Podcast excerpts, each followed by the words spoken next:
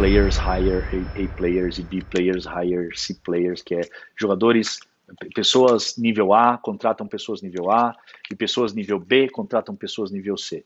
Então, eu acho que é uma frase que é muito, muito legal e muito, muito importante. E se tomar isso como desde o começo da empresa, acho que é um negócio bastante legal. Cara. Olá, seja muito bem-vinda e muito bem-vindo ao Startup com VC, o podcast no qual a gente tem uma conversa franca com os empreendedores que estão tocando as melhores startups do Brasil. Essa primeira temporada do Startup com VC ela é focada no tema de finanças. Então, depois do papo com o nosso convidado de hoje, a gente tem ali uns 10 minutinhos com algumas dicas, orientações de ordem prática para você, como empreendedor, não cair em alguns erros que acontecem em finanças, que acontecem geralmente quando a empresa escala. Deixa eu me apresentar, eu sou o Felipe Manzano, eu sou o responsável pelo Equitas VC, que é um fundo de venture capital focado em early stage.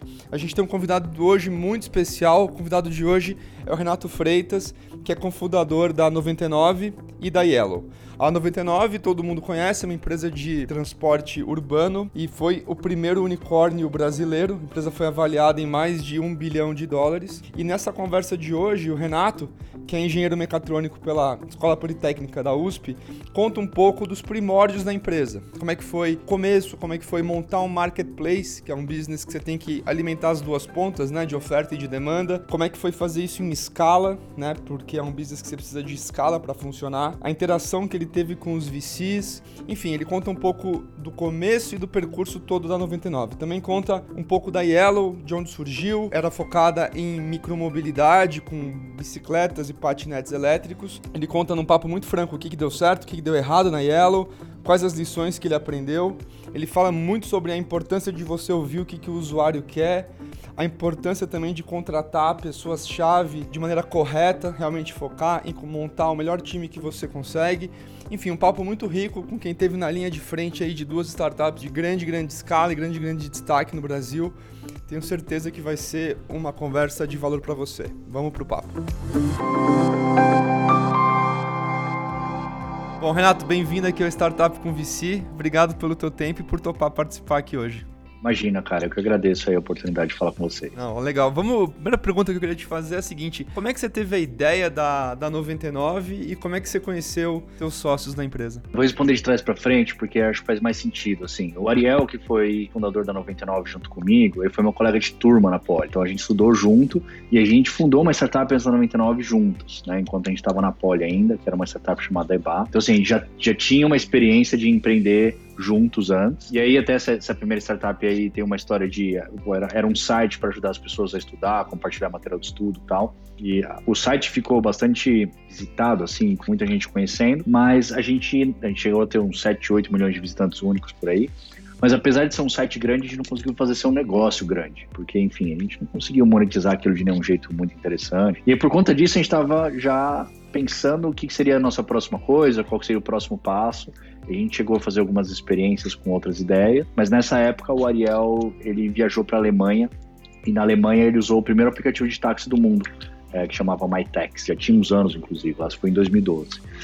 É, e a gente foi assim que a gente teve a ideia. Então não foi uma ideia que surgiu do nada, a gente foi inspirado no aplicativo na Alemanha. E, e assim que ele usou lá, ele usou o aplicativo de táxi por conta de indicação de um amigo, ele falou, cara, encontrei a próxima coisa que a gente quer fazer. E aí, cara, por conta de a gente já ter tido a experiência na nossa primeira startup e entendido que não bastava ter só pessoas técnicas boas numa empresa, fazia muito sentido ter alguém de negócios bom na empresa também.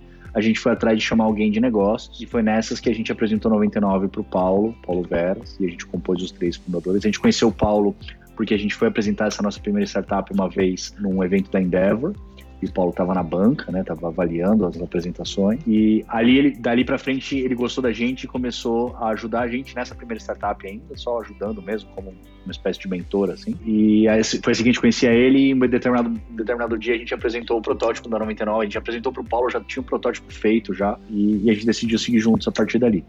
Então, foi assim que surgiu a ideia e foi assim que conheci todo mundo já tem um histórico longo, né? Desde antes de formado, você já tinha fundado o EBA com o Ariel. Qual que foi a tua motivação e qual que é a tua motivação para empreender? Ela mudou ao longo dos anos ou ela continua a mesma? Mudou, mudou, cara. Assim, no comecinho, quando as primeiras vezes que eu falava que eu queria empreender, porque dentro da universidade eu já tava já brincando, no final da universidade eu comecei a me interessar muito por empreendedorismo. E eu falava, inclusive, eu tinha uma, tinha uma brincadeira que eu falava com meus amigos, que eu falava que eu prefiro ter minha barraquinha de cachorro quente do que ir trabalhar na empresa de alguém. Então eu tinha essa vontade de, cara, ter um negócio meu, então era muito mais pela independência e por ter um negócio que eu conseguisse tocar do jeito que eu queria lá no começo, do que por qualquer outro motivo. Eu falava, cara, que eu quero um negócio que eu tenho domínio, eu não preciso ficar seguindo a visão de ninguém ou as ordens de ninguém. Então eu comecei por esse motivo.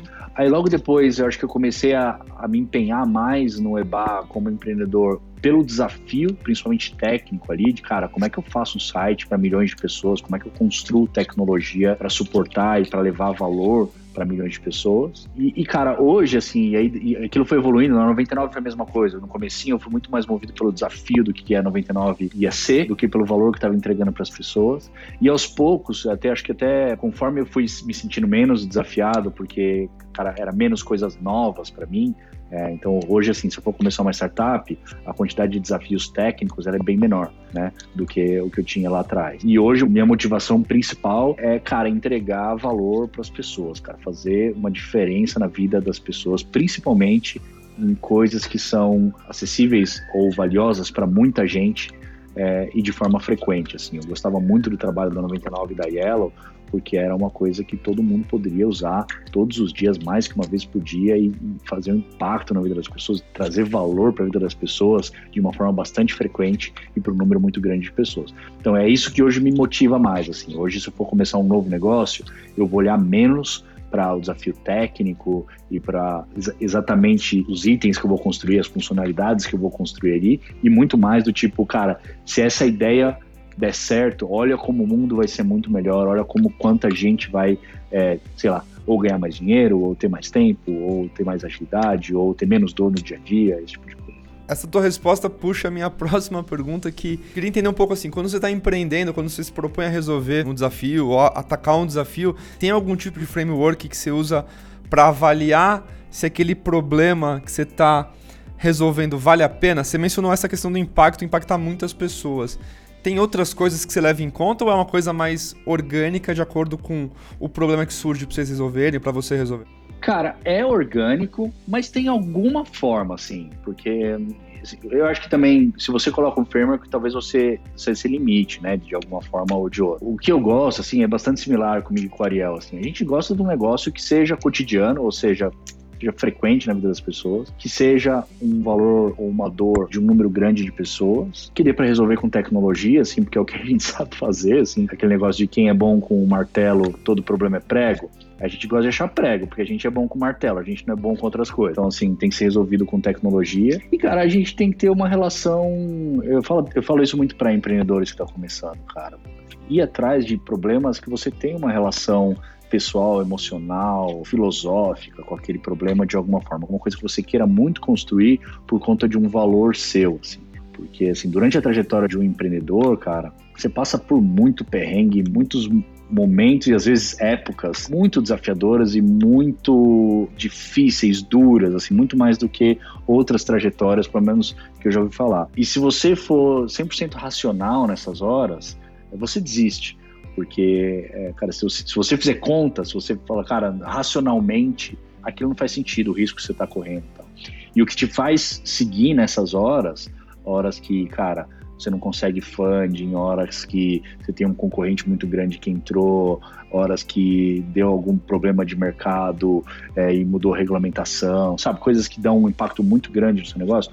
Nessas horas, o que te faz continuar é alguma coisa irracional, alguma coisa emocional, alguma conexão pessoal que você tem com o problema, alguma coisa que você fala, cara, eu quero continuar, entendo que o risco é bizarramente alto, entendo que logicamente, uma coisa lógica a se fazer é desistir, é largar e fazer outra coisa da vida, mas eu quero continuar porque eu sou apaixonado por esse problema, porque, é, sei lá, tem uma história na minha vida que é muito importante relacionada a esse problema tal. Então, é, é, é valioso. Quando você tem uma coisa que mexe dentro de você de alguma forma, é, isso se transforma numa coisa bastante poderosa lá na frente, principalmente nessas horas difíceis. dentre os momentos difíceis, você mencionou aí épocas que você não consegue funding, né, a relação com os VCs. Eu queria entender um pouco, durante os anos de 99, como é que foi a relação com os VCs e o que que eles mais ajudaram, né, além da questão financeira, obviamente, mas o que que eles trouxeram valor? Se você puder dividir um pouco com a gente a experiência durante os anos de convívio com o pessoal que investiu na 99.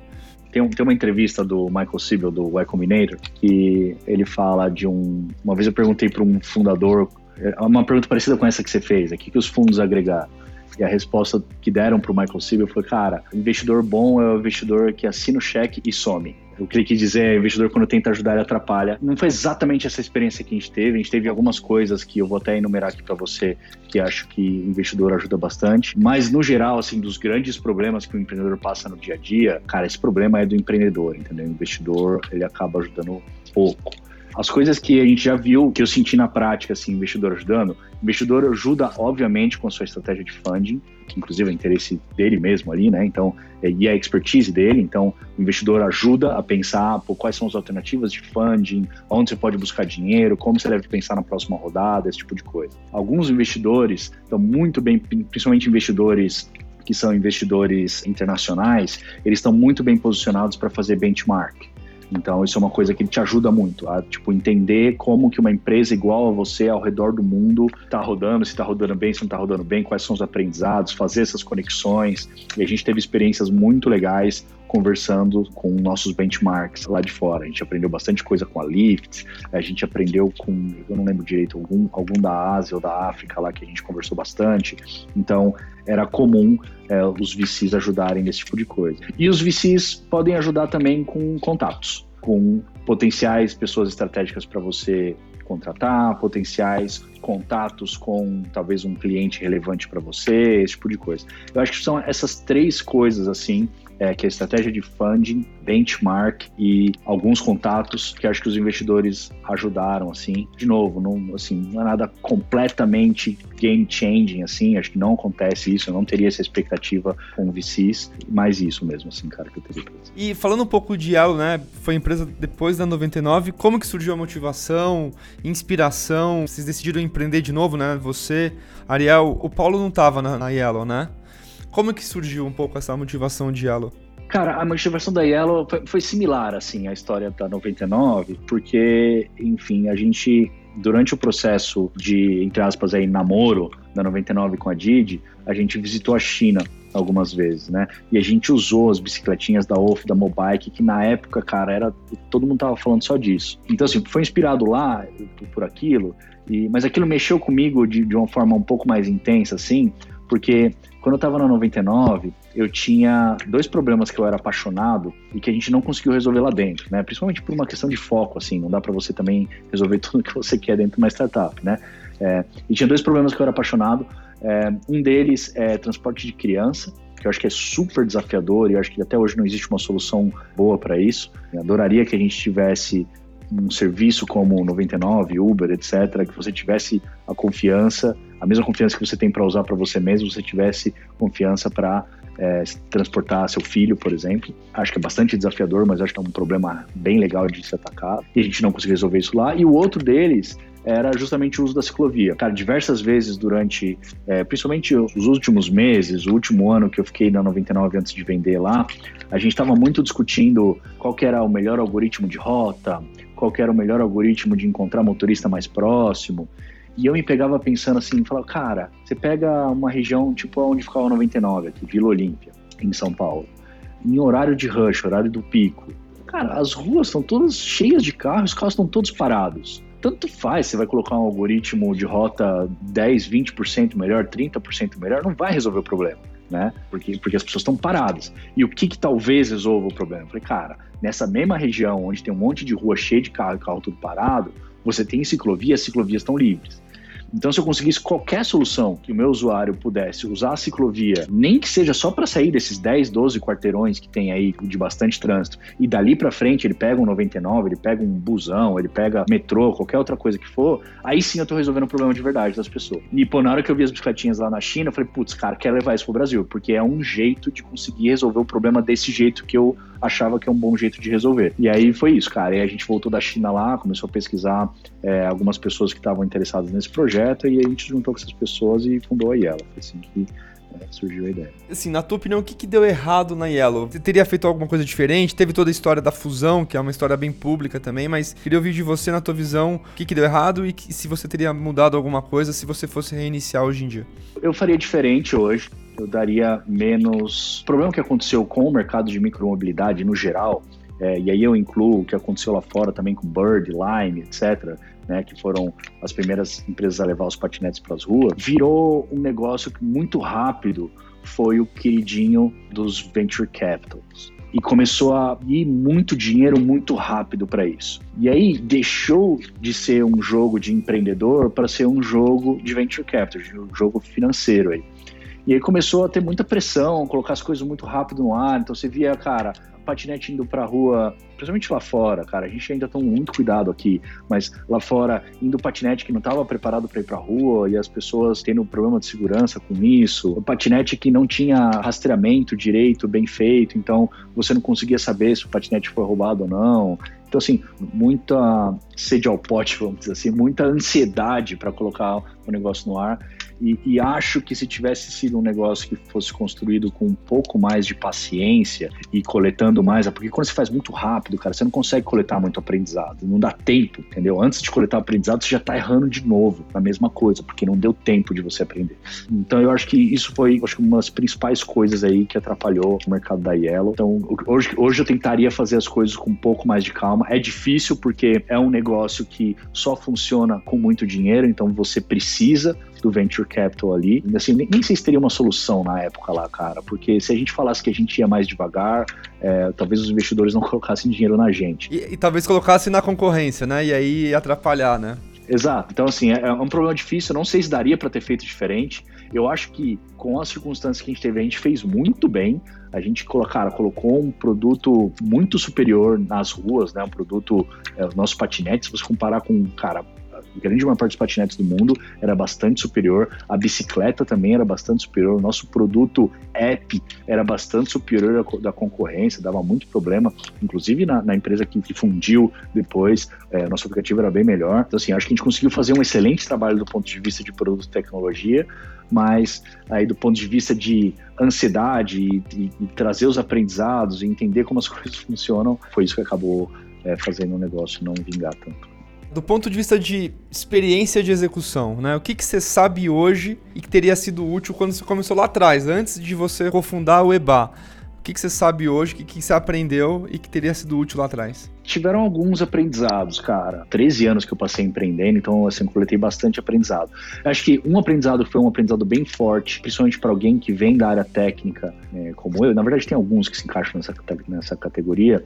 É, um deles é fazer muito mais o que o seu usuário quer do que o que você quer. Então, isso foi um erro que a gente teve bastante no EBA. Quando a gente colocou o EBA no ar, a gente queria que ele fosse a rede social dos universitários. E a gente começou a construir muitas funcionalidades de rede social, de mandar mensagem, de ter mural, de ter seus contatos como amigos, etc. E, cara, não era o que as pessoas queriam. As pessoas queriam uma rede de conteúdo, não uma rede social. Um lugar que as pessoas pudessem ir lá consultar material de estudo, pronto, acabou. Rede social, ela ia para outro lugar, ela ia para o Facebook, ela ia para o Orkut na época, ela ia para outro lugar para se relacionar com as pessoas. Demorou bastante para a gente ter esse aprendizado e olhar e falar assim, cara, não é isso que as pessoas querem. É, vamos ver o que as pessoas querem e entregar o que as pessoas querem. E na hora que a gente fez isso, cara, é, a gente conseguiu é, dar uma guinada boa assim na adoção das pessoas pela plataforma tal. Então isso foi um aprendizado legal. Um outro aprendizado que geralmente para pessoa técnica é um pouco mais difícil, cara. A gente sempre prezou mais pela velocidade do que pela qualidade. Então, colocar a funcionalidade no ar, fazer produto novo, entregar, colocar produto na rua é mais importante do que uma puta qualidade, um negócio muito é, acima, que geralmente é um desconforto para pessoas que vêm da, da, área técnica. Então, geralmente a pessoa técnica quer dar aquele polimento antes de colocar o carro na rua, assim. Ele quer, ele quer a solução incrível, ele quer a solução pronta e escalável. E, cara, não é que não é assim que se faz. Se você fizer assim, você vai operar numa velocidade muito mais baixa do que é, uma startup precisa operar. E isso é uma coisa que, assim, claro, a gente não colocava coisas cheias de bug no ar, a gente não colocava uma coisa com a qualidade muito baixa. Então, o que a gente fazia, mais ou menos, a gente tinha meio que uma condição de contorno, vamos dizer assim, para quem é engenheiro aí é, vai saber, mas basicamente você colocava limites na qualidade, cara, qualidade daqui para baixo eu não aceito, mas daqui para cima o importante é ter velocidade, o importante é colocar a coisa no ar. Então, isso acho que é um outro aprendizado legal. Cara, outro aprendizado muito legal, cara, que é super clichê, mas é real. Montar time com pessoas extraordinárias faz uma diferença muito grande. É super clichê, mas apesar de ser clichê, é muito difícil colocar em prática e é tão difícil que muita gente acaba não colocando em prática. Né? A maior parte das pessoas, quando vai montar time, ela abre a vaga, ela seleciona 20 pessoas para fazer entrevista, 10 pessoas, seja lá quantas você vai entrevistar, você vai entrevistar 20 e você vai escolher a melhor daquelas 20 é, a, a, grande maior parte das pessoas opera desse jeito. É, o que a gente fez na 99, que a gente fazia na Yellow, etc. Falou, cara, é o seguinte, eu quero a pessoa nessa barra aqui, ó, aqui, ó, tem que, ser, tem que ter esse nível de qualidade. Enquanto eu não entrevistar alguém em cima desse nível de qualidade, eu não vou parar de entrevistar. Então, assim, não é que a gente entrevistava 20 e pegava melhor. Não, a gente entrevistou 20. Pô, ninguém tá na qualidade que a gente queria, vamos entrevistar mais 20. E vamos entrevistar mais 20. E isso dá muito trabalho. Então a gente não sossegava enquanto não encontrasse alguém brilhante. É, isso é bastante difícil colocar em prática, mas a gente fez isso e, cara, os frutos disso são incríveis, cara. 99 não teria chegado bem próximo de onde ela chegou é, se não fossem as pessoas extraordinárias que estavam lá. Então, isso é um outro aprendizado que é, é, é bastante importante. Assim, não, acho que para quem tá ouvindo, que, enfim, é quem tá empreendendo ou que tá pensando em empreender, é bom ouvir essas coisas para focar nas coisas certas e ir tão longe, né, que nem você falou, ir, tão longe com um time bom é, como a 99 foi e que não iria se ela não tivesse tido esse time tão bom. Um outro ponto que eu queria te perguntar, você já tem, como você mencionou, né, uma, uma, uma jornada longa como empreendedor, 13 anos empreendendo e eu queria entender um pouco na tua visão quais foram os principais erros que você cometeu, coisas que você fala, puta, aqui eu errei e que não erro mais? Quais são as marcas de guerra, cicatrizes que você trouxe desses 13 anos empreendendo e que você acha que vale a pena dividir aqui com o pessoal que está ouvindo o podcast? Cara, acho que uma delas está diretamente relacionada a essa última coisa que eu falei. Então, a primeira, o primeiro time que eu montei na vida foi o primeiro time do EBA. Eu estava muito mais preocupado em fazer o dinheiro render, do tipo, com esse dinheiro aqui, vou maximizar a quantidade de pessoas que eu consigo contratar, do que estava preocupado em montar um time de excelência. Não quer dizer que as pessoas que eu contratei não eram boas, elas eram boas, mas eram pessoas inexperientes, pessoas comecinho de carreira tal. Algumas até acompanharam a gente até a 99 tal, foi bastante legal. Mas hoje, para eu montar time, eu prefiro começar, eu prefiro, em vez de falar assim, cara, com esse dinheiro aqui, eu poderia contratar três, quatro pessoas, talvez eu queria contratar duas, talvez eu queria contratar uma pessoa é, um pouquinho mais parruda, isso pode fazer um pouco de diferença. Não quer dizer que precisa ser alguém super experiente, tá? Mas alguém extraordinário de alguma forma, do ponto de vista de, de execução. Assim. Então, acho que isso é um aprendizado importante. Cara, eu acho que um outro aprendizado que acho que vem com maturidade, no fim das contas, é você investir um tempo no seu autoconhecimento, cara. Você entender, olhar para dentro de você, experimentar bastante e descobrir o que, que você é bom, o que, que você não é bom. E, cara, e o que você não é bom e você acha que não tem o que fazer, e tem bastante coisa assim, cara, dentro de você, sempre tem. É nessas coisas que você precisa de gente no seu lugar. Então, se você não é uma pessoa organizada, você precisa de uma pessoa organizada. Se você não é uma pessoa criativa, você precisa de uma pessoa criativa. Mas, às vezes, é, você é uma pessoa super boa com números, super boa com planilha, você é um bom estrategista, você é um bom. E você sabe as coisas que você é bom. Mas você, muitas vezes, não sabe as coisas que você não é bom. E, e, fazer essa busca dentro de você é um negócio que pode fazer uma diferença grande, assim, de você saber compor você dentro do time das outras pessoas, entendeu? Então, tipo, fazendo analogia com futebol aí, cara, você tem uma posição que você joga ali no campo. Não adianta você querer jogar nas outras. Você tem que chamar outras pessoas para jogar nas outras posições. Então, sabendo qual posição você é bom, é, você pode compor o time é, de uma forma melhor, inclusive para fortalecer as coisas que você é forte. E assim, nesse ponto de autoconhecimento eu errei bastante, assim, eu fui tentar fazer coisas que não era bom. Quando, quando o time da 99 começou a crescer, eu me pus no papel de ser o gestor do time, gestor de pessoas, tá? Eu não sou um bom gestor de pessoas. Eu sou bom de criar coisas, de inovar, de colocar coisa no ar, de de, de, descobrir o que o usuário quer, esse tipo de coisa, é, transformar ideias em realidade e tal. Então, assim, e foi uma mudança muito grande na minha vida quando eu simplesmente me entendi e falei, cara, eu não sou bom de gestão, vou pôr alguém para fazer gestão. Contratei alguém para fazer gestão e fui fazer o que eu era bom. A empresa ganhou muito com isso, porque eu tive muito mais tempo para olhar as outras coisas que eu era bom. Outra coisa que eu acho que as pessoas têm que tomar um pouco mais de cuidado, aí nem, nem sempre todo mundo toma muito mais cuidado, é como montar uma sociedade, você olhar para as pessoas que são as primeiras pessoas para fundar a empresa, as pessoas que vão estar tá junto com você ali, ter certeza que está todo mundo querendo a mesma coisa, que tem a mesma visão de mundo, os mesmos valores e tal.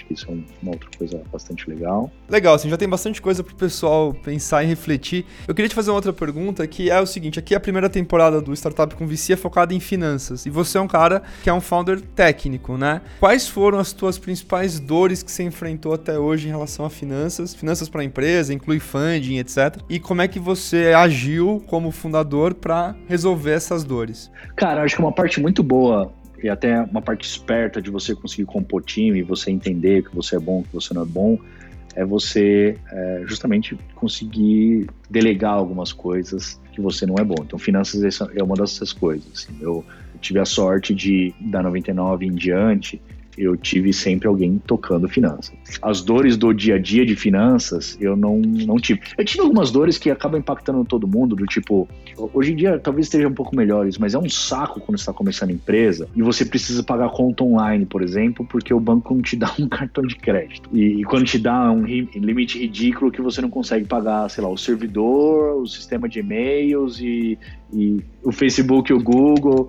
Então, é, essas dores, assim, nem sei se dá pra chamar de finanças, mas é, essas dores, assim, são bem, bem, bem chatas, assim. É muito mais uma coisa de como os bancos funcionam, como funciona no Brasil tal. Eu lembro que é, pra gente contratar é, a internet, cara, a gente não conseguia contratar no nome da empresa porque a, a NET e a Vivo não instalam internet num CNPJ com menos de seis meses de idade eles têm que contratar na física. É um negócio meio maluco, assim, que acontece. Mas a, a gente teve essas dificuldades. A gente teve dificuldade de funding na 99, então, assim, é, até recomendo, vocês estão ouvindo aí, se vocês quiserem saber mais detalhes da história da 99, tem o livro da 99, que é o Unicórnio Verde e Amarelo, e lá fala bem é, do momento de 2016, que foi a época mais dark, assim, vamos dizer, da história da 99, que a gente ficou bastante tempo sem conseguir levantar dinheiro, a gente teve que fazer uma reestruturação grande na empresa, é, por conta disso. A gente teve que mudar a nossa modelagem de negócio, modelagem financeira tal, para a gente conseguir sustentar, mas a gente conseguiu.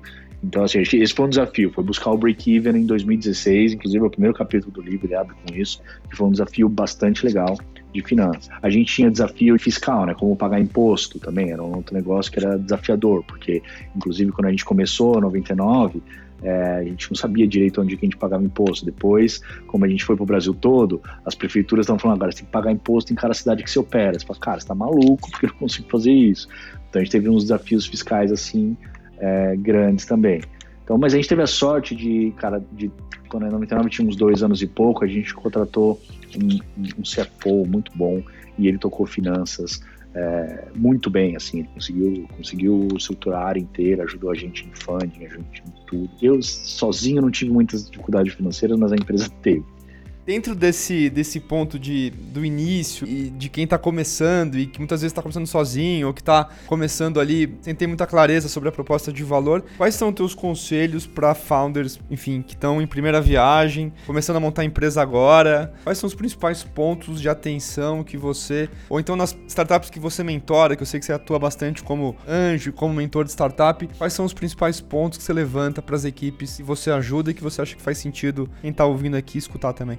Um pouco do resumão dos meus aprendizados aqui, cara. É você ter um, olhar muito próximo e muito insistente, firme para o seu cliente barra usuário aí, enfim, às, vezes é usuário, às vezes é uma empresa, às vezes tal. Mas, cara, tentar viver a pele dessa pessoa ao máximo que você conseguir, porque você precisa conseguir, é, isso é mais importante para uma empresa B2C, mas para uma empresa B2B também é importante, você precisa conseguir incorporar dentro da sua empresa um pensamento que é uma simulação do pensamento do seu cliente para você conseguir tomar decisões para onde que seu produto vai. E você consegue fazer isso tão melhor quanto mais tempo você dedica a estar na pele do seu cliente, visitar, conversar com ele, ter ele próximo. E não é uma boa postura você ficar dentro da empresa com uma bola de cristal tentando adivinhar o que seu, seu usuário ou cliente quer. A melhor coisa que você pode fazer, sem dúvida, é ser cliente da sua própria empresa. Nem sempre dá, nem sempre faz sentido isso. Quando isso não faz sentido, eu acho que vale a pena você ter uma rotina de conversar com clientes, cara, diariamente, é, se não mais que uma vez por dia. Eu acho que isso, isso é super importante.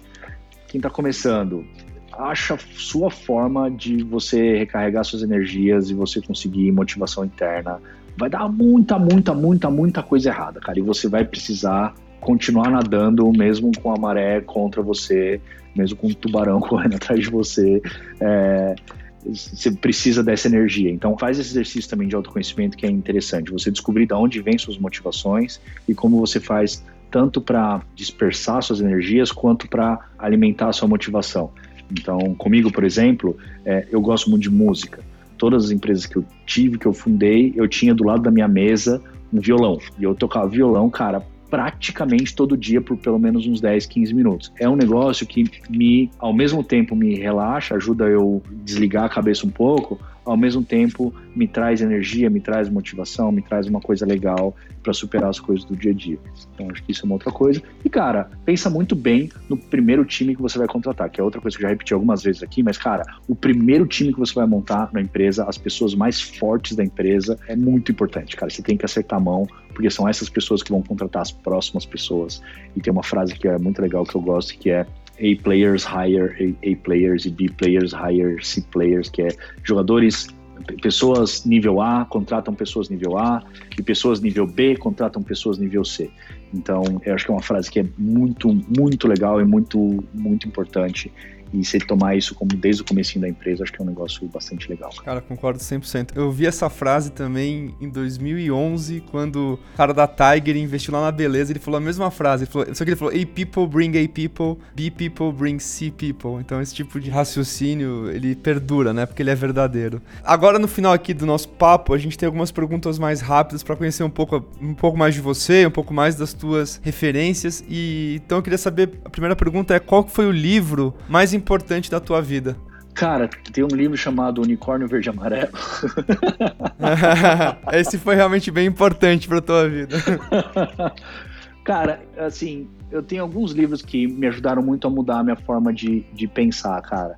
Um, um livro que eu li quando era jovem ainda, que me ajudou bastante no autoconhecimento e me ajudou bastante a principalmente construir os princípios da minha vida e os meus valores, é um livro que tem um nome muito livro de autoajuda, mas que ele fez a diferença na minha vida, que é um livro, que chama Os Sete Hábitos das Pessoas Altamente Eficazes. O título dele é bem assim, ai, nossa, livrinho de autoajuda, mas ele é muito legal. Ele, ele te faz refletir sobre seus princípios, sobre é, como você tem que tomar decisão na sua vida, dar uma injeção na sua independência e tal. Então fez bastante diferença. E um outro livro que eu acho que eu recomendo para quem leva a sério esse negócio que eu estou falando de foco no usuário, foco no cliente, é um livro que chama Satisfação Garantida, em português, em inglês ele chama Delivering Happiness, que é um livro é o livro das Apos, exatamente. É o livro da história das Apos. É, Para quem está ouvindo e não conhece as Apos, as Apos é um e-commerce de calçados que foi comprado pela Amazon e eles tinham, cara, uma cultura de foco no cliente extrema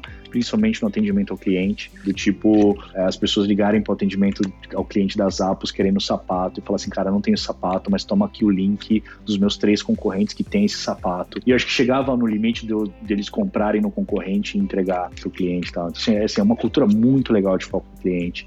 E, e, o livro em si também é legal porque não conta só a história das apps, como conta a história do fundador, a história pessoal dele também, que é bastante legal. O que, que você está lendo agora, Renato? Cara, eu comecei a ler um livro é, muito interessante, cara, que é, é um livro em inglês, eu não sei se tem ele em português, mas o, livro, o nome dele em inglês é How to Fly a Horse, é, como voar um cavalo, né, como pilotar um cavalo. É, e ele basicamente ele é a história da criação, a história das criações. Né? É o, ele é escrito pelo um, o cara que cunhou o termo é, IoT, Internet das Coisas, e ele conta um pouco a história das, das criações. Ele começa com a história das criações mesmo e conta diversos mini histórias, vamos dizer assim, sobre criações. Ainda estou no comecinho, não sei, mas foi muito bem recomendado, está bem avaliado na Amazon também e, e parece muito legal. Quem que foi a pessoa que mais te influenciou? Ah, cara, eu não sou essa pessoa que tem, assim, uma tara por ídolo, sabe? Tipo, tenho, ah, não, pô, eu quero ser igual Steve Jobs, eu quero ser igual Elon Musk. É, óbvio, eu, eu absorvo coisas que eu acho interessante das histórias dessas pessoas, mas eu não tenho uma pessoa assim. Se eu for dizer uma pessoa que mais me influenciou, acho que se eu for dizer duas pessoas que mais, que mais me influenciaram, acho que uma delas é meu pai. É, meu pai foi empreendedor também, eu trabalhei com ele dos meus 14 anos até o final da Poli. Assim, muito do que eu aprendi do básico de uma empresa aí, de como funciona imposto, nota fiscal, fluxo de caixa, contratação, contratação de emissão, férias, décimo terceiro, todas as coisas chatas de empresa. Eu aprendi lá na prática com ele. E eu acho que, cara, acho que outra pessoa que influenciou e aprendi, aprendi muito com ele foi o Paulo Veras, cara, que foi fundador da 99 junto com a gente. Eu aprendi muito de negócio com ele durante 99. O que, que você aprendeu empreendendo? Assim, você já falou bastante, mas assim, tem alguma coisa que você aprendeu empreendendo e que você fala, pô, esse foi um negócio que mudou minha vida?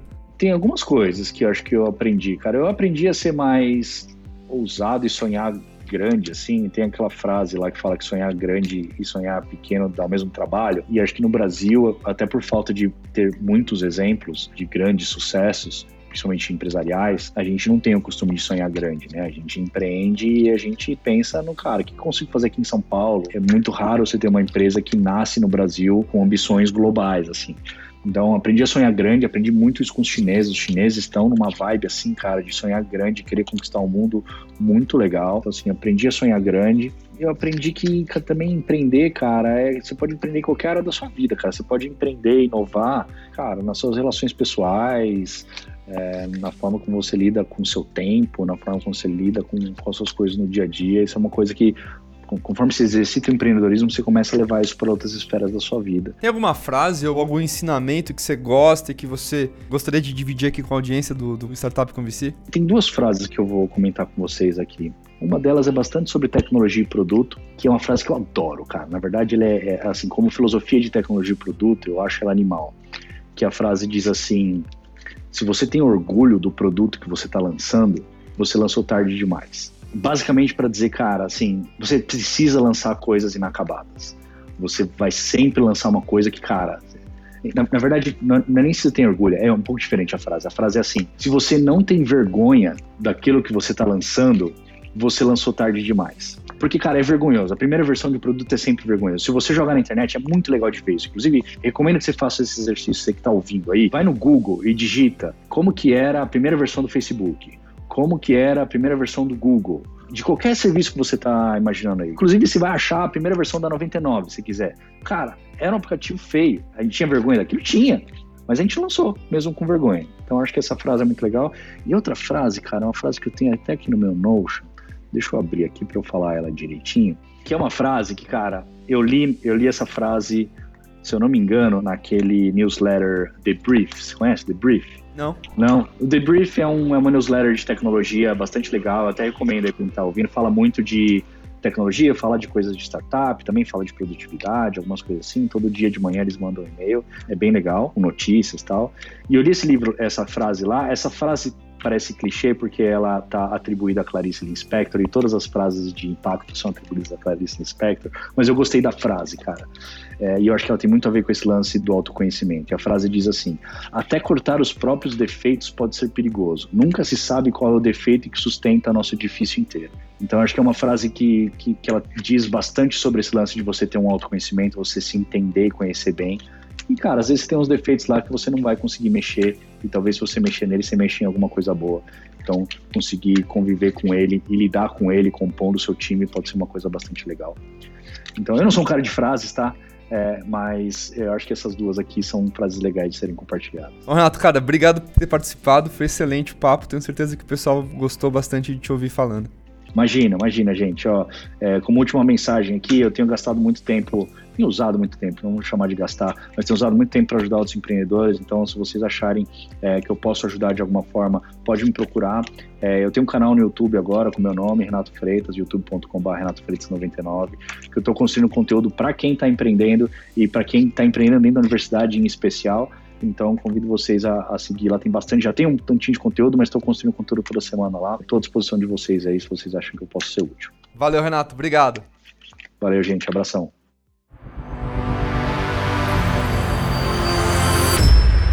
Vamos aqui agora para o nosso bloco aqui, nosso papo com algumas dicas de ordem mais prática para você evitar problemas no departamento financeiro quando a tua empresa escala. Na semana passada, no episódio anterior, a gente falou das rotinas e dos problemas que acontecem em contas a pagar e contas a receber. A gente hoje vai falar de algumas outras áreas do financeiro. A gente vai dar mais foco aqui, pela nossa experiência, é o que dá mais problema, tá? Então a gente não vai entrar muito no detalhe de como fazer, o que fazer, a gente vai entrar mais no, na, na questão de pontos que você deve ficar atento, porque são nesses pontos que geralmente acontecem problemas quando a empresa cresce ou quando o tempo passa. Uma coisa muito comum dos problemas do financeiro é que você não acha que está fazendo nada de errado, você está ali com a rotina implementada, raramente é teu foco, e aí depois de um ano, dois anos, três anos, aparece algum problema. E, e geralmente é um problema que ou ele é muito caro para resolver, envolve multa, juros, enfim, ou ele é trabalhoso de você resolver. Envolve falar com órgãos governamentais, pagar licenças e alvarás ou coisas assim que você precisa você não consegue tirar. Então, o, a coisa certa a se fazer, a coisa mais esperta a se fazer é saber onde pode dar problema e ficar de olho de vez em quando para ter certeza, fazer ali uma, uma manutenção, uma checagem a cada um mês, a cada dois meses, enfim, para não deixar acumular problema potencial, tá bom? Então, um pouco a ideia daqui hoje. A primeira área que eu queria abordar aqui é o fiscal, tá? O fiscal é toda a parte que envolve a,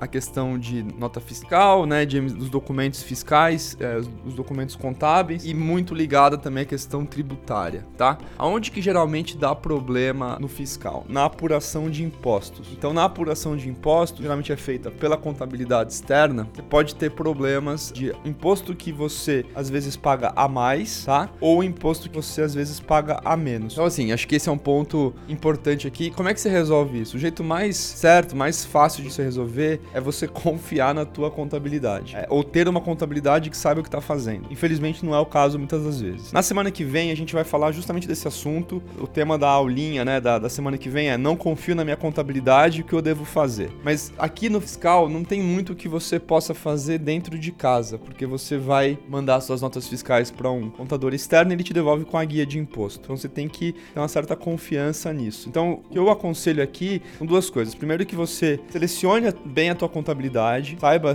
que ele eles são teste eles para eles serem competentes. Na semana que vem a gente vai falar um pouco sobre isso, como é que você, quais são as perguntas certas que você tem que fazer para poder avaliar se eles são bons ou ruins. E a outra coisa também que eu recomendo é você ter uma rotina, eu recomendo mensal, de tirar certidões negativas. Certidões negativas, para quem não sabe, é um documento que o órgão é, daquela certidão emite dizendo que nada consta, né? Até às vezes algumas pessoas chamam de certidão de nada consta. Nada consta contra a empresa naquele órgão ou em relação àquele tributo. Muitas dessas certidões hoje em dia, a maioria delas você consegue tirar online e de graça. Vou dar um exemplo, tá? Você pode ter ali débitos de FGTS. Então você não pagou ali o fundo de garantia dos teus funcionários de maneira correta. Depois de algum tempo, a Receita, o, o órgão regulador, né, percebe que você não contribuiu, não pagou o boleto que foi emitido ou não pagou o valor correto e ele negativa a tua empresa. Ele, a tua certidão negativa aparece o débito lá. E o que acontece muitas vezes é que por falhas, enfim, às vezes acontece esse tipo de coisa, você é negativado e não sabe sabe. E aí, depois de um, alguns anos, acontece alguma coisa que te vê, mostra que você estava negativado há um tempão. Então, o jeito mais certo de você corrigir isso é ter uma rotina de entrar nos sites das principais certidões, INSS,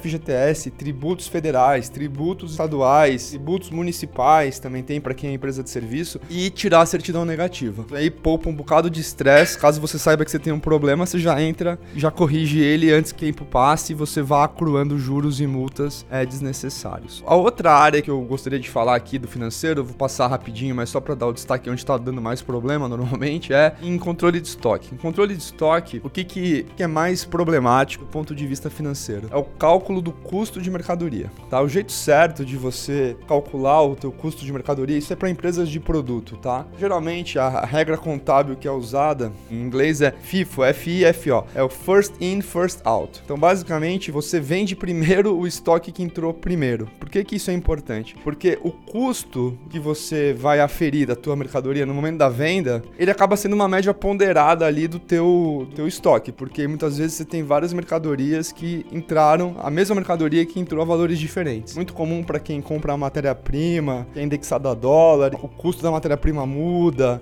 e aí muda o preço, muda o custo do produto, tá? Então, basicamente é uma média ponderada ali do teu custo de estoque, e aí na hora que você vai faz a venda, né, no regime competência, lembrando, né, regime de competência é quando acontece a venda, né, não quando você tem impacto de caixa, mas quando acontece a venda. Naquela hora você buca o custo, você considera o custo que está no teu sistema de estoque de acordo com o FIFO. Isso é, muitas vezes é feito de maneira errada. E aí você tem o custo errado e a tua DRE está errada. Então eu recomendo que você tenha nesses sisteminhas que a gente mencionou, especialmente nos que já são um RP um pouquinho mais parrudo, na hora que você lança a entrada de uma, de uma nota fiscal com uma, uma mercadoria que você comprou, ele já faz o cálculo do custo. Mas eu já vi dar muito problema nisso e a empresa não tem muito controle dos COGS dela, do COGS que é o custo da mercadoria vendida. Então então, como é que se resolve isso? Com um sistema um pouco mais parrudo, e é um ponto que dá problema. Um outro ponto que dá muito problema também, que é decorrente desse, é quanto que você tem de estoque, né?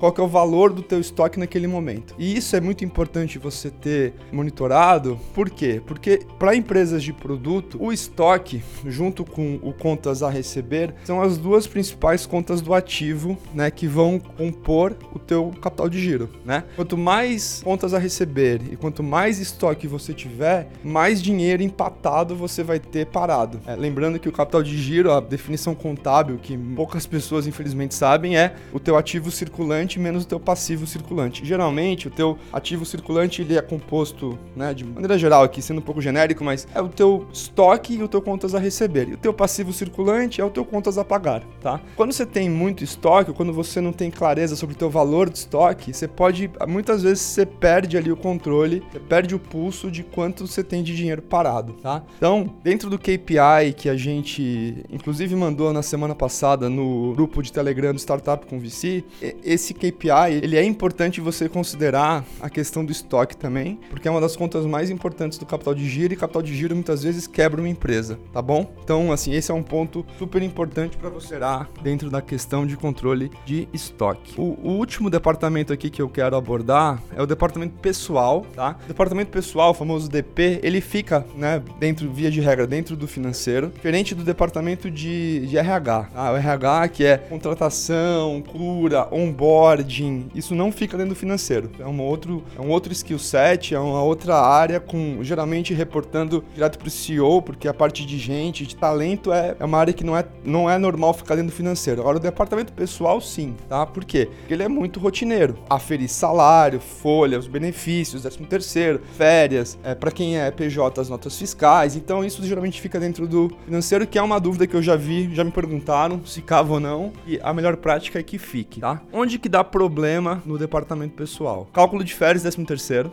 já vi dar muita discussão. Cálculo de rescisão, quando alguém é demitido ou quando alguém pede demissão. E toda a parte de admissão e demissão. Importante, assim, você cuidar da parte trabalhista, né? Faz direitinho, assim, quando alguém for demitido, quando alguém sair da tua empresa, faz o exame demissional, tenha isso arquivado, entenda bem e, senta com a pessoa e, e, repassa aquela, aquela folhinha que tem a demissão dela, é, quais são os descontos, o que ela está recebendo, etc. Passa por aquilo porque geralmente o trabalhista é uma área que dá muito problema em relação a processo. Às vezes a empresa, enfim, quebra e aí dá problema trabalhista porque ela não paga as pessoas. Mas às vezes ela paga as pessoas e ainda assim dá problema, porque há muito mal entendido e geralmente a hora da demissão ali é uma hora meio complicada. A pessoa, especialmente quando a pessoa é demitida, ela está numa situação sensível, e às vezes depois ela processa a empresa, vai, vai lá no sindicato fazer a homologação, tem um advogado que já dá uma ideia, fala olha, você sabia que você pode ganhar dinheiro assim, assado? Então, para você minimizar esse problema e dar dor de cabeça, depois tem que, putz, passar por um monte de estresse que você, como empresário, você, como founder de uma startup, você pode evitar se você fizer direitinho. Então, o que eu recomendo é ter um pouco mais de processo, um pouco mais de rigor nessa parte documental, né? De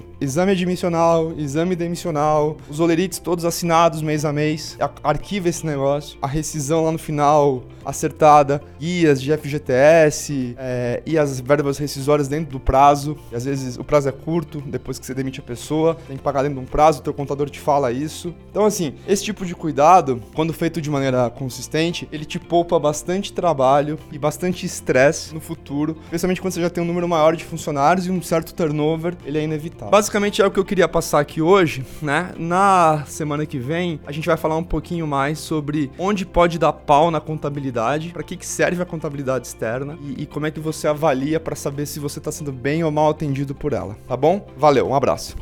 Muito legal esse papo de hoje com o Renato, né? Realmente é muito bacana ter acesso, esse tipo de acesso franco a, a quem tá ali tocando, quem começou a empresa do zero, tomou risco, que fez e que, enfim, acertou, errou. No caso do Renato, claramente acertou muito mais do que errou, mas assim, tem sempre muito aprendizado e é legal poder dividir isso com a nossa audiência. Alguns recados rápidos aqui. Se você não entrou ainda na nossa, no nosso site, recomendo que você entre. Tem algumas coisas interessantes, tem uma newsletter com conteúdo semanal que a gente faz uma curadoria, tem um grupo de Telegram e também a gente está disponibilizando no grupo alguns materiais ricos, né, de, em relação a esse tema de finanças, algumas planilhas com alguns templates ali de Excel para você usar na tua empresa, na tua startup. É nada muito complicado, é bem simples, mas com certeza é melhor do que você não ter nenhum tipo de controle. Então, se for útil para você, entra no site, lá tem o link pro nosso grupo de Telegram, é tudo de graça, é só entrar e a gente manda para você. É, se você gostou do conteúdo, manda para os seus amigos, divide com, os seus, enfim, pessoas que possam se beneficiar também. Na terça-feira que vem a gente tem mais um episódio. Eu te espero lá. Obrigado e uma boa semana.